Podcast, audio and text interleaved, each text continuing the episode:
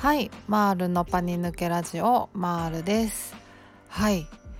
今日のテーマはですねストレス。ざっくり。ストレスについて話したいなと思います。ストレスって何でしょうね？なんかもういろいろ言われてますけど実際のところなんかよくわかんないですよね。うん。で私もパニック障害発症した時に原因はまあ絶対ストレスなんですよ。ストレス溜まってんなっていう自覚はあったんでただその忙しすぎるとかそういうのじゃなくていやだから何がストレスだったかって言われるとなんかまあまあ分析すると、まあ、クリアになるのかもしれないですけど今のところちょっとまだはっきりと何何が原因だったかっていうのはちょっとねなんか自分でもよく分かってないんですけどまあ仕事とか、まあ、家族とかも含めなんか人生そのものになんか疑問を感じてたんでしょうね。なんかそんな感じだったんだと思います、うん、実際あの仕事はもう全然忙しくなかったしあのまあ、若い頃もう二十歳前半とか半ばとかまではあのマスコミの業界に行ったんですよ。映像制作とかあのライティングとかをやったりとかしてて。でめちゃくちゃ激務だったんですよ。もう本当に徹夜もなんて当たり前みたいな。週3ぐらいで徹夜したしで、まあ、取材とか入ると土日とか関係ないから土日とかも働いてたし定時って何っていうぐらいもうそんな夕方に帰れることなんて絶対ないし、うん、なんかすごく忙しかったんですけどなんかでもねすごい同僚とか先輩にめちゃくちゃ恵まれてあの本当になんか戦友っていう感じで一緒になんか頑張ってる感じがしたし本当に先輩とかも仕事ちゃんと教えてくれるしちゃんとなんか叱ってくれるししかもなんかこう問題が起きた時はもう何て言うか責任をこうちゃんと受け止めてくれるし助けてくれるしで本当にねなんかねすごい恵まれたんですよね。だからどれだけ忙しくてもなんか安心して働けたというかなんかすごい楽しかった思い出しかなくて、まあ、しんどかったですけどね体力的には、うん、若かったから、まあ、そこは乗り切れたんですけど。でなんだかんだってやめちゃってなんだかんだあってっていうのは何て言うかな。もうなんか別にそこまで情熱ががなかったんですよね。うん、でなんかまあやめちゃってそれから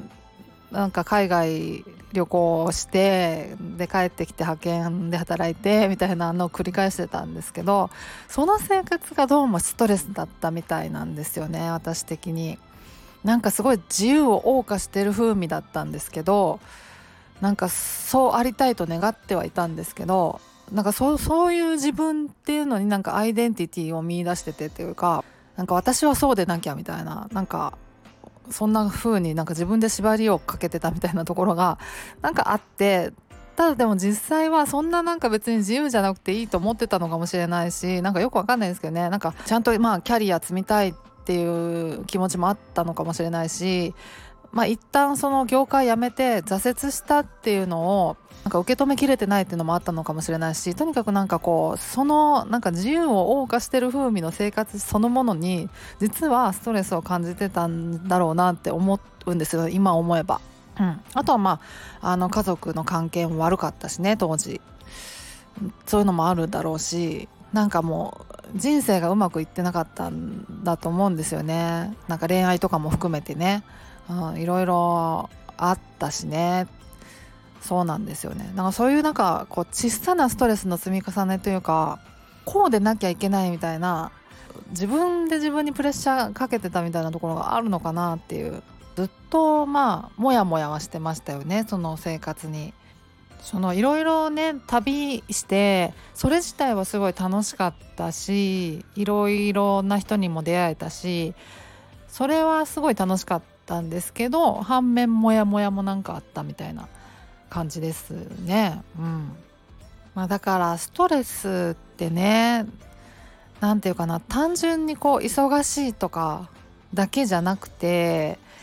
なんかやっぱりなんかプレッシャーとかなんかこうでなきゃみたいなものを一生懸命こう全うしようとしてるんだけどそのこうでなきゃっていうのがそもそもずれてるとか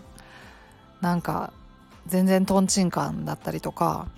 っていうのでなんか摩擦が生じてストレスになっていくのかなって思うんですよ。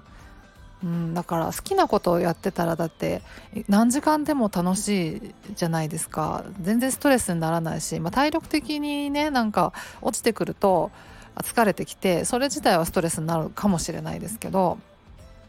なんかもうダイレクトにメンタルに来るみたいなそういう感じではないじゃないですか。だからねあの忙しいとか時間がないっていうのだけで単純にストレスが溜まっていくっていうわけではないのかなっていう気はしてるんですよね。うん、違和感ですよね、うん、多分でその違和感をどう解消するかっていうのはそのまあとにかくその場を逃げ出してみるっていうのが一番手っ取り早いと思ってて私はそうしたんですけどそれがなかなかできないっていうパターンもあるだろうしなんかそのやっぱり思考を変えるとか視点を変えるみたいな方法も有効だとは思うし私もなんかいろいろ本読んだりとかして自分の中にある問題を解決しようっていうふうにもあのしたしまあいろいろ方法はあるんでしょうけどね。でもなんか一番手っ取り早いのは逃げ出すことだと思ってて逃げ出せるもんなら逃げ出すといいんじゃないかなと思いますけどなかなかねでも家庭の中に問題抱えてたりすると逃げ出すのも大変な部分はあるかもしれないですけど、まあ、すごい対極的に見て俯瞰で見て自分の人生を死んだようにしてなんか過ごすぐらいだったらあの逃げ出す方法を一生懸命考えてみるっていうのもあの大いにありかなとすごい思いますね。うん、ねそう思います。はいなんかそんな感じで 今日は終わりにしようと思います。ではまた次回お会いしましょう。ではでは。